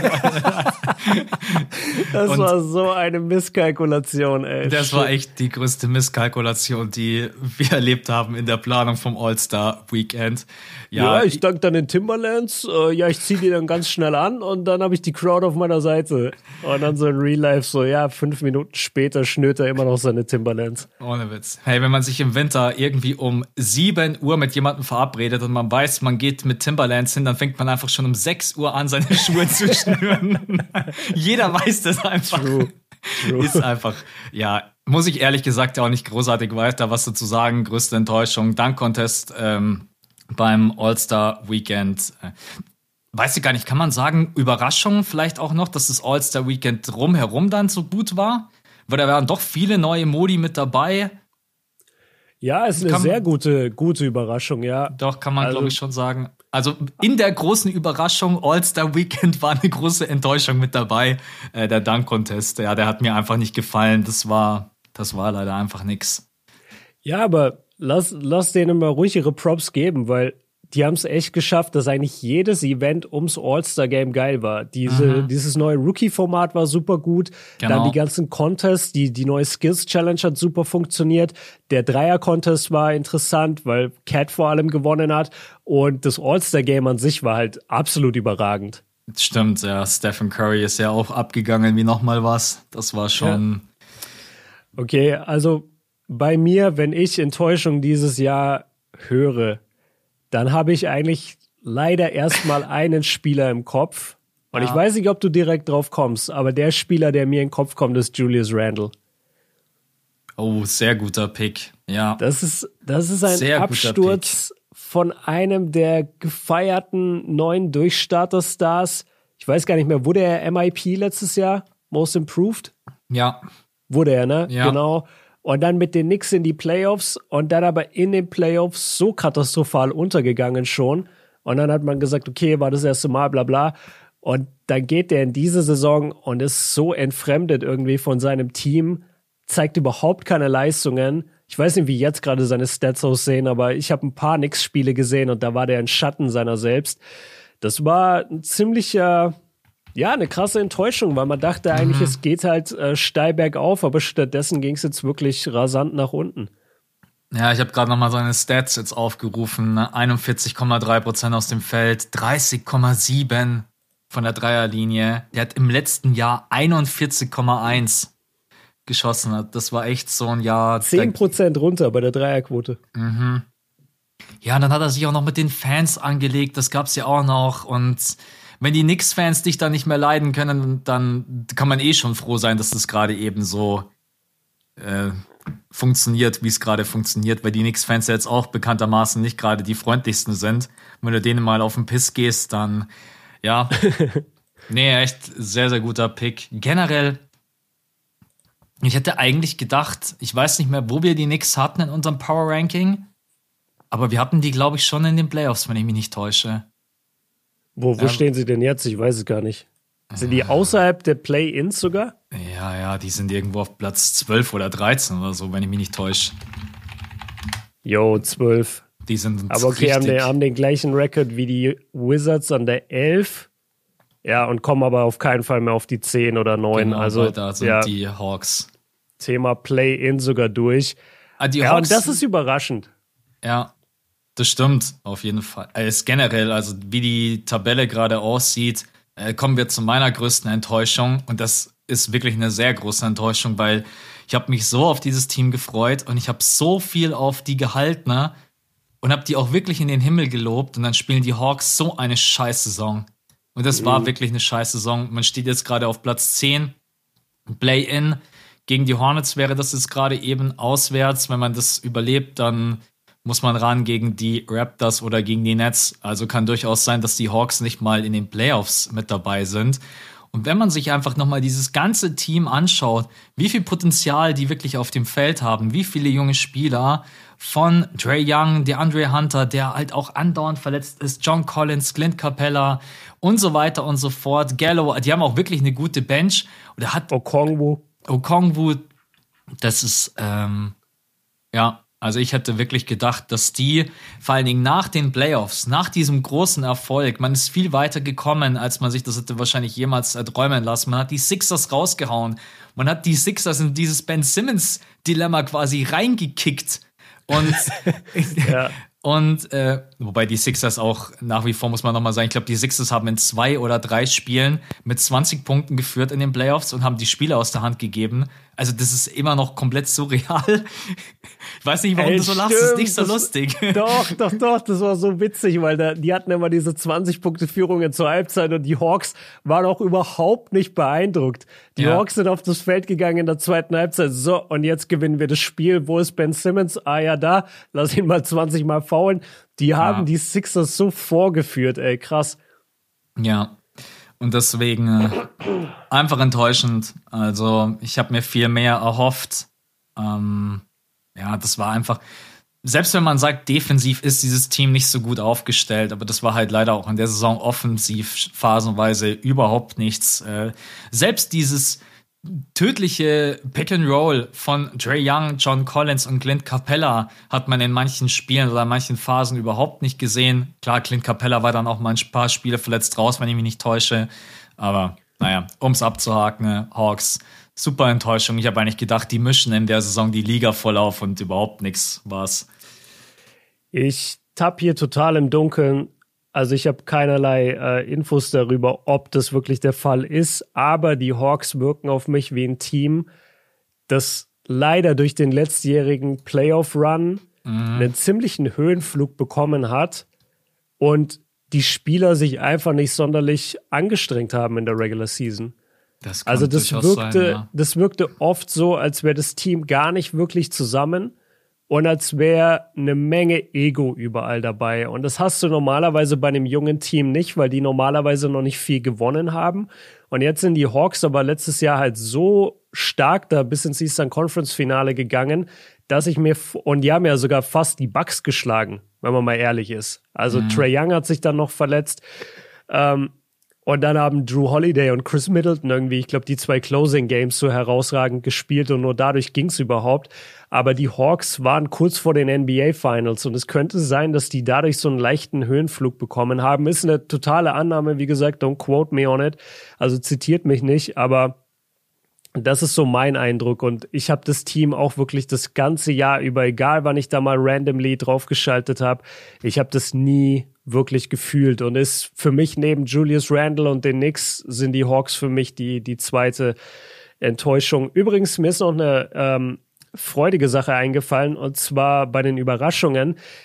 Das, das ging so ein bisschen in, an diesem Punkt, wie talentiert die Liga ist und zwar wie viele interessante junge Teams wir gerade haben, die zwar voll am Verlieren sind, und da könnte man jetzt sagen, oh, ist wie die letzten Jahre einfach irgendwelche Schrottteams, aber das ist halt gar nicht so. Das ist einfach nur so, dass die NBA gerade so talentmäßig gut verteilt ist, dass mehr oder weniger alle Teams gut sind. Und dann hast du Teams wie Detroit, OKC, Orlando, Indiana, Houston, die alle wirklich vor jungem Talent strotzen und die in den nächsten Jahren wirklich eine Menge ähm, aufwirbeln können in, der Confer in den Conferences, aber die hatten dieses Jahr einfach noch keine Chance, diese Spiele zu gewinnen. Ja. Aber die kommen und, und das sind alleine fünf, sechs Teams, die einen jungen Kern haben und die, wo jeder der Topspieler im Moment irgendwie gefühlt unter 22 ist. Also das da da noch ein bisschen Auge drauf haben, äh, ganz speziell natürlich Orlando, aber auch so, also überleg mal, wie wir zur Trade Deadline über die neuen Indiana Pacers geredet haben. Das, ich, mir ist gerade das, als du es aufgezählt hast, das ist echt auch eine der größten Überraschungen, der Trade von Halliburton. Das hätte ich, das hätte ich nie gedacht. Also wirklich. Ich, äh, ja. ja. ich sage ja Tyrese, Michael Jordan, Halliburton. Also ja. der Name wurde noch nie öfter genannt und noch nie haben sich mehr Leute empört über einen Spieler, den sie nie zugucken, als beim Halliburton Trade. Ja. Ähm, Wer war jetzt? Ich glaube, ich war mit den Hawks als letzte große. Es gibt doch ein Team, über das wir sicherlich, die wir beide auf dem Zettel haben. Oder lass die mal kurz abhaken. Ich meine, wir haben schon hundertmal über sie gesprochen, die Lakers.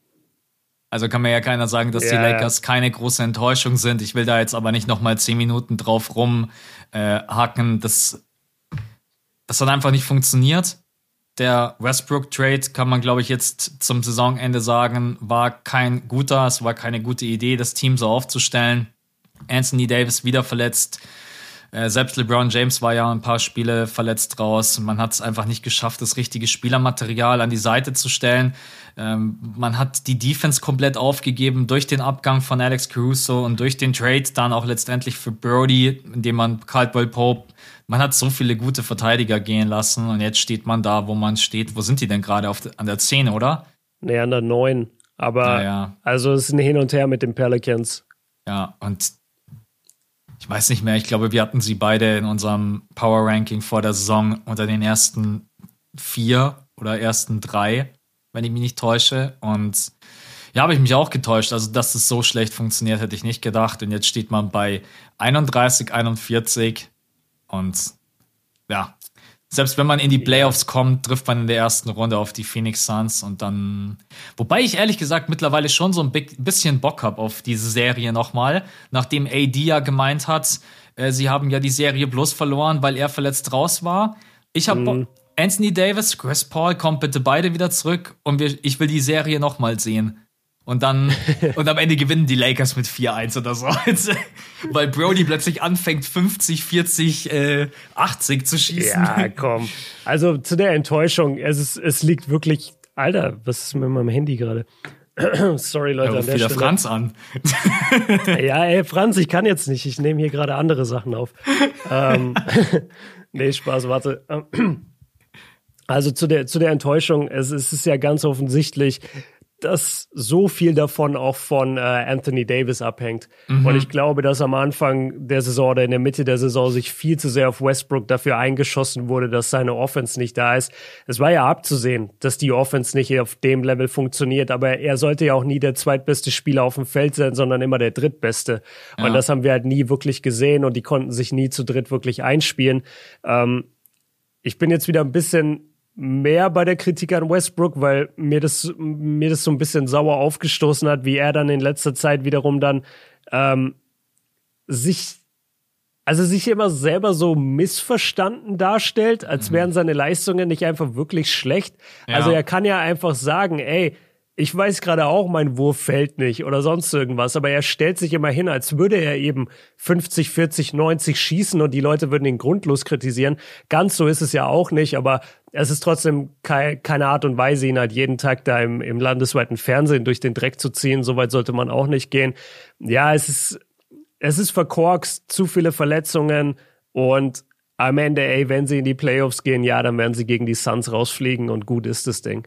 Also wenn sie mit der Saison in irgendeiner Weise auch nur die zweite Runde erreichen, wäre schon ein unfassbarer Win. Vielleicht ist auch der Plan von LeBron James einfach in den nächsten drei, vier Jahren, also ein Play-In-Spiel hat er ja schon gewonnen, dass am Ende einfach sagt, ja und ich stehe in dem Play-In 6-0. Was hast ja. du vorzuweisen, MJ? hast du jemals. Was sind deine Play-in-Statistiken? Hast du jemals ein K.O.-Spiel gespielt? oh, du hattest nur nie ein Game 7 in den Finals. Da muss ich aber sagen, ey, das wird äh, Michael Jordan immer so hoch angerechnet. Er hatte nie ein Game 7 in den Finals. Aber LeBron hatte zwei Game 7 in den Finals und hat beide gewonnen. Ja. Das ist auch ein guter Flex. Das stimmt, ja. Ja, gegen die ja. Spurs, gegen All-Time-Team und gegen die Warriors ein All-Time-Team. Das ja. kann man schon feiern. Würden jetzt einige entgegnen, ja, weil Ray Allen ihm den Arsch gerettet hat in Game 6. Ja, Alter, ja. Aber, ähm, ey, lass darüber diskutieren, wenn, wenn er retired, also 227. dann irgendwann, weil ihn die Frühestens. Beine, weil ihn die Beine, nicht mehr, weil ihn die Beine nicht mehr tragen. Ähm, ich schätze, ich schätze, irgendwann sagt er, dass, äh, dass Suri noch in die NBA kommen soll. Seine kleine Tochter. Ja, es ist echt, ja. Aber ich, also, wenn man ihm gerade zusieht, drei Jahre, denke ich, macht er schon noch. Jetzt zwar nicht mehr. Ja, safe. Ja, also, ja. Ich wollte gerade sagen, jetzt nicht mehr auf dem Niveau, dann ist mir aufgefallen, dass er 29,8 Punkte averaged. Also, ähm, ja, es ist einfach komplett verrückt. Äh, es gibt schon viele Argumente auch für LeBron James, aber ähm, es gab hab, Leute, die haben gesagt, nachdem er von Cleveland, nee, nachdem er von Miami zurück nach Cleveland ist, die dann gesagt haben, ja, okay, jetzt geht er zurück Und jetzt wird er ja dann nur noch so drei, vier Jahre in Cleveland spielen und dort mhm. retiren. Das, ja. das dachte man, was passieren würde. Ja. Ja, ich, der Typ ist einfach. Muss man ihm auch mal ein großes Lob aussprechen, wie er sich fit hält. Ähm, das ist von der, alleine das von der körperlichen Verfassung her zu stemmen, glaube ich, unterschätzt man das einfach enorm. Ich habe noch eine Enttäuschung, da bin ich mal gespannt, was du dazu sagst. Und irgendwie fühlt es sich komisch an, ihn zu erwähnen, aber irgendwie auch nicht. Stephen Curry. Ich habe irgend, also zum Saisonbeginn hat er uns so zu Tode gehypt und hat hier Spiele rausgeballert, wo man sich gedacht hat, okay, das wird seine Saison, dann bricht er noch den Dreierrekord.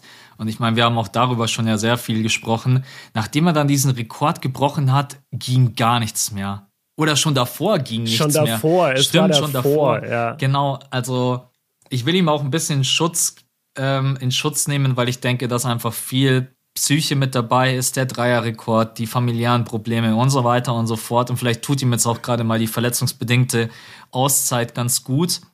Aber ja, da merkt man auch mal, was für Maßstäbe man bei Stephen Curry ansetzt. Es ist irgendwie am Ende doch eine enttäuschende Saison, wenn ich so drauf blicke, weil so auch dieses, diese gute Laune, die er normalerweise ausstrahlt, die hatte man dann mal wieder beim All-Star-Game. Klar, weil da ist er komplett ausgerastet mit seinen ich habe vorhin überlegt, wie viel waren es? Waren es 15 Dreier, 16, 17? Ich, ich glaube, es waren 15, aber ich weiß nicht mehr, wie. Es waren auf jeden Fall sehr viele. ich glaube, es waren mehr als 15. Ich, ich check kurz. Ja, check mal. Ja, deswegen, äh, Leute, weiß ich nicht, wie es euch geht, könnt ihr echt mal für euch auch selber überlegen. Das ist natürlich schon. 16. Ja, 16. 16 und 50 Punkte. ja, es ist. Einfach aus dem Nichts. Genau. Ja, deswegen ist Stephen Curry für mich so eine kleine Enttäuschung, auch wahrscheinlich, weil ich zum Saisonstart, wo er so super gespielt hat und die Warriors ja auch überragend waren, habe ich mir irgendwie ausgemalt, die Warriors Titelfavorit ganz klar und äh, Stephen Curry MVP Favorit und der hat sich dann relativ schnell ähm, so Mitte Januar aus dem MVP-Rennen verabschiedet, weil seine Quoten dann immer weiter runtergingen. Er hatte ein paar Spiele dabei, die wirklich nicht gut waren. Deswegen, äh, ich habe ihn mit dabei bei den größten Enttäuschungen. Ja, also ich bleibe ja auch dabei, Steve Curry hätte viel früher reagieren müssen, Steph Curry auf die Bank, Jordan Poole starten lassen. Ja, gerne, das, das ist einfach, das ist einfach nicht mehr tragbar. Man muss Steph von der Bank bringen. Stell dir vor, einfach irgendwann Steph so als Six-Man. Nein, aber ja. die, die Enttäuschung, das ist interessant, weil bei jemand jetzt wie Julius Randle, da hat man nicht, äh, jetzt zumindest von meiner Seite und ich bin mir sicher von deiner Seite auch nicht, da hat man nicht diesen diesen krassen Bezug, sondern man sieht einfach nur, okay, ein Spieler hat letztes Jahr das und das gemacht und ist jetzt überhaupt nicht mehr in dieser Form und das ist enttäuschend. Bei Steph ist es fast so, wie wenn es deinem Bruder irgendwie schlecht gehen würde. Ja. Also du, du guckst da echt so richtig so traurig drauf. Du checkst jeden Tag die Stats und denkst dir, ey shit, man, der hatte schon wieder irgendwie nur zwei von neun. Was ist denn mit dem Stimmt, Greatest Shooter of All Time? Ja. Du, du fühlst es nicht wie bei einem anderen Spieler, sondern Steph ist echt so dieses, dieser Everybody's Darling. Und wir sagen ja auch immer, er wurde deswegen so schnell das Gesicht der NBA damals, weil er einfach aussieht wie die meisten Leute. Mhm. Und, und du kannst dich so krass mit ihm identifizieren und dass er dann in so ein Loch fällt, wo man halt immer auch davon ausgegangen ist, okay, die, es, es gibt irgendwie zwei, drei Konstanten in der Welt, so die Steuer und dass Steph Currys Dreier fällt. Und dann fällt der Dreier halt gar nicht mehr. Das ja. war schon sehr befremdlich und da hatte man echt nicht so dieses so, oh, Steph Curry sackt jetzt, sondern man, man hatte eher ein, verdammt, was ist mit ihm los? Wie kann ich ihm helfen? Soll ich das mal stimmt. nach Golden State fliegen und mich mit ihm unterhalten? Ja. Also das, das ist echt traurig ähm, und deswegen eine, eine Enttäuschung, glaube ich, auf einer ganz anderen Seite. So ein bisschen. Ja, in, in Klammern und, und halt eine, eine Enttäuschung auf einer ganz anderen Ebene ja. eigentlich. So, hast du Dunk Contest hatten wir Lakers, Julius Randle, Hawks, Stephen Curry. Äh, ja. Hast du noch was? Ähm, Jetzt kommt wieder Björn gleich und sagt, ja, ich habe noch zehn Punkte. nee, tatsächlich nicht. Also ich hatte über Zion schon geredet. Der wäre da genau, drin gewesen. Wir, Anfang, wir, ja. wir, können halt allgemein über so ein paar, paar Leute reden oder wer mir jetzt zum Beispiel auch noch einfällt, ist Dame also ja. Damian Lillard. Da ist aber auch nicht dieses so, ich bin jetzt voll enttäuscht von dem, sondern das ist einfach so schade. Also bei, bei manchen Stars, da, da trifft es dich einfach. Wer zum Beispiel wirklich eine Enttäuschung ist, wo es wiederum in die andere Kerbe schlägt, ist James Harden bei den Nets. Das äh, ja, ja. Fand, ich, fand ich ziemlich enttäuschend. Und es ist auch enttäuschend, dass du in 13 Monaten dich zweimal aus deinem Team so ein bisschen rausekeln musst und nicht mehr Leistung zeigst, damit sie dich traden müssen. Mach das bisschen weg, ohne Scheiß. Ich will ihm das bisschen okay. nicht, ich will ihm das bisschen nicht mal geben, dass der wollte. Pass der auf, Max, du musst in den Playoffs für ihn routen. Ja. Heute habe ich heute. Hättet ihr gerade Max Gesicht gesehen, ey, der hat gar keinen Bock. Ich weiß nicht, also klar, ich weiß, dass James Harden die Sixers höchstwahrscheinlich besser macht, aber das ist kein Spieler, zu dem ich, glaube ich, jemals so einen Bezug aufbauen werde, dass ich so mit dem krass mitfühle. Das ist so was ganz mhm. anderes wie zum Beispiel jetzt schon Tyrese Maxey, für den freue ich mich so krass. Wenn der mal einen guten Abend erwischt und wenn er mal einen scheiß Abend erwischt, dann leide ich mit. Ähm, bei James Harden ist es irgendwie so, ich will jetzt nicht sagen Gleichgültigkeit, aber er ist einfach nicht der, er ist kein Stephen Curry. Du denkst dir nicht, du bist mein Bruder, scheiße, wie geht's dir denn jetzt? Ja, wenn du scheiße spielst, denke ich nee. mir, spiel einfach gut, verdammt nochmal. ähm, ja. Das, ja, James Harden, schwieriger Charakter, glaube ich. Also, aber ich bin nicht ja, dabei und, im Team Practice. Nee, schwierig auch als Fan zu feiern. Also wenn er in, in eine, innerhalb von einem Jahr sich zweimal aus einem Team äh, rausschleicht oder zwingt, ist jetzt nicht der, der coolste Move von deinem Superstar. Ja, absolut. Und davor halt zu beteuern, so, yo, wir gehen das jetzt an. Gut, man muss sagen, bei Brooklyn, die Probleme kamen jetzt nicht nur von ihm. Ähm, es gab da schon die Probleme eben dann mit Kyrie und Kevin Durant so lange verletzt, aber trotzdem hätte man sich das alles ein bisschen besser gewünscht. Aber nochmal, also ich will jetzt gar nicht, wir haben jetzt zwar mit den Enttäuschungen mehr oder weniger dann aufgehört, aber ich will gar nicht, dass die NBA-Saison aus diesem Jahr unter so einem schlechten Licht steht, weil eigentlich finde ich, war es eine der geilsten Spielzeiten überhaupt. Also ich hatte selten so viel Spaß, so viele verschiedene Teams zu gucken in der NBA und so viele junge äh, Spieler oder auch ältere Spieler begeistern mich gerade. Ähm, egal, ob das ein KD. Weißt du, weißt du, du hast, du hast auf der einen Seite Kevin Durant und der ist eigentlich schon in einem Alter, wo du sagst, ah, okay, wann, wann wird's bei dem jetzt weniger? Der spielt aber den besten Basketball, wenn du ihm zuguckst. Das gleiche gilt für LeBron, der schon 47 ist. Und dann hast du aber Jungs in der Liga. 37. das war ja der Joke. Aber dann, dann hast du ich habe dich aber nicht lachen sehen, deswegen war ich gerade irritiert, ob du. Äh okay.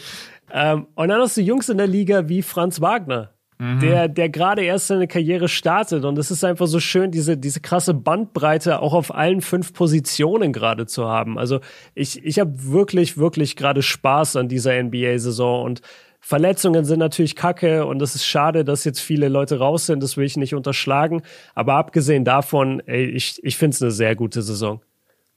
Das ist doch eigentlich ein schönes Abschlussstatement. Kann ich echt bloß unterschreiben. War eine super geile Saison, die jetzt wirklich dann in den Endspurt kommt. Wir machen nächste Woche nochmal die Awards. das wird richtig, richtig hart, weil ich es unglaublich schwierig fände. Egal ob MVP, Defensive Player of the Year, Rookie of the Year, Six Man of the Year.